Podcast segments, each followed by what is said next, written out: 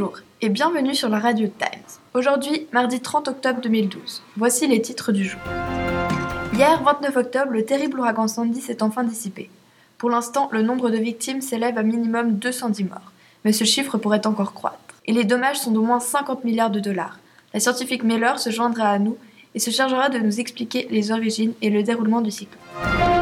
Le 23e film James Bond est sorti, intitulé Skyfall. Il est la deuxième meilleure sortie des Royaumes-Unis après le célèbre Harry Potter. Reparlons maintenant de ce terrible ouragan.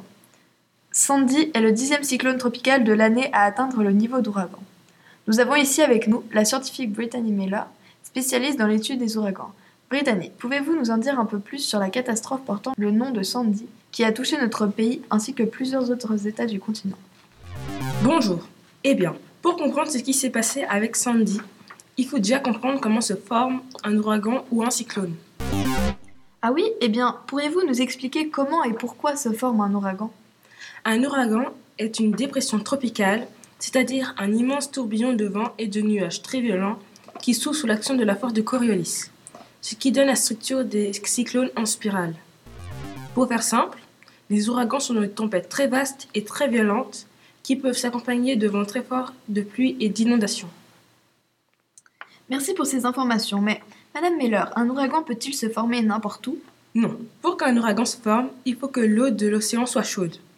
Les ouragans ne se forment qu'au-dessus de l'eau à au moins 26,5 degrés. Il faut également que l'atmosphère se refroidisse très vite avec l'altitude. La formation d'un ouragan nécessite aussi que le vent souffle dans la même direction et à la même vitesse de la surface de la mer jusqu'à 9000 mètres d'altitude. Enfin, pour qu'un ouragan puisse se former, il faut que le système se trouve à au moins 500 km de l'équateur, car la force de Coriolis qui donne sa rotation à l'ouragan est trop faible près de l'équateur. Mais en fait, quelle est la différence entre un ouragan et un cyclone? En réalité, il n'y a pas vraiment de différence. Le nom varie simplement selon l'endroit où se déroule le cataclysme. On nomme cela un ouragan si ça se trouve dans l'Atlantique Nord et l'Est du Pacifique Nord. On donne le nom de typhon pour le même phénomène quand il se produit en mer de Chine et à l'ouest du Pacifique, et celui de cyclone quand il se forme dans l'océan Indien. Merci pour ces explications précieuses, Madame Miller. Vous avez utilisé plusieurs fois le terme force de Coriolis. Qu'est-ce cela? La force de Coriolis est une force qui fait dévier les objets en mouvement d'un côté sous l'influence de la rotation de la Terre. L'objet suit sa trajectoire normale, mais la Terre, qui tourne au-dessous, donne l'impression qu'il est poussé sur le côté. Dans l'hémisphère nord, la force de Coriolis fait dévier l'objet vers la droite. Merci beaucoup. Revenons donc, donc à l'ouragan Sandy. Le phénomène a pris naissance le 22 octobre dans la mer des Antilles. Le 24 octobre, l'ouragan Sandy passe à un ouragan de catégorie 1 sur l'échelle de Saphir-Simpson, tout en passant par la Jamaïque et le Cuba. Puis en catégorie 2 jusqu'à augmenter un niveau d'ouragan de catégorie 3 quand il se situe entre les deux îles. Jusque-là, Sandy a commis d'importants dégâts et a tué près de 60 personnes.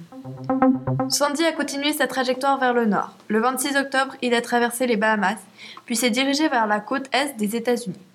Dimanche, l'ouragan a été signalé anormalement étendu et les lieux publics ont été fermés jusqu'à nouvel ordre. Environ 350 000 personnes ont été évacuées des zones inondables ou inondées sous l'ordre du maire de New York. Hier, à 19h, l'ouragan est reconnu cyclone post-tropical et une heure plus tard, Sandy atteint la côte près du New Jersey. Ma Madame Miller, il y a une question qui m'intrigue beaucoup. Pourquoi avoir donné le nom de Sandy à cet ouragan?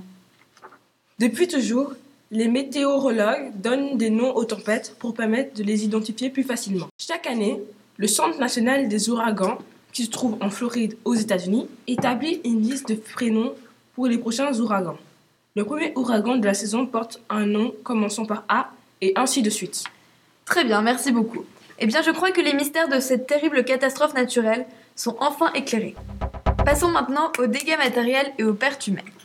En effet, l'ouragan Sandy n'a pas été sans dommages. Pour le moment, à combien de dollars américains estimez-vous le montant des coûts pour les dégâts matériels, Madame Mella Eh bien, je ne pourrais pas vous donner les chiffres exacts. Ce n'est d'ailleurs pas mon domaine, mais j'estime que les dommages coûteront environ 52 milliards de dollars aux différents États américains touchés par le cataclysme. 52 milliards de dollars Ce chiffre n'est-il pas énorme? En effet, Cette catastrophe a causé d'innombrables dégâts, que ce soit par les vents violents ou les inondations, et il en va de même pour les pertes humaines. On a retrouvé jusqu'à ce jour plus de 200 morts confirmés et des centaines de victimes blessées. D'après les spécialistes, ce chiffre pourrait encore croître.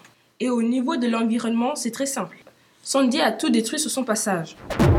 Les vagues énormes que les vents ont produites ont formé d'innombrables inondations et les vents en eux-mêmes ont détruit des centaines d'habitations et d'infrastructures. Quelle terrible tragédie Mais des mesures ont-elles été prises au cas où la catastrophe venait à se reproduire? Eh bien, l'Amérique est habituée à ce genre de catastrophes naturelles et le meilleur moyen de s'en protéger est de les prévoir à l'avance. Tâche que nous, les scientifiques, tentons de remplir au mieux. D'accord, eh bien merci beaucoup Brittany d'avoir répondu à nos questions. Je vous souhaite une excellente fin de soirée. Merci à vous. Souhait chaleureusement partagé. Au revoir. Au revoir.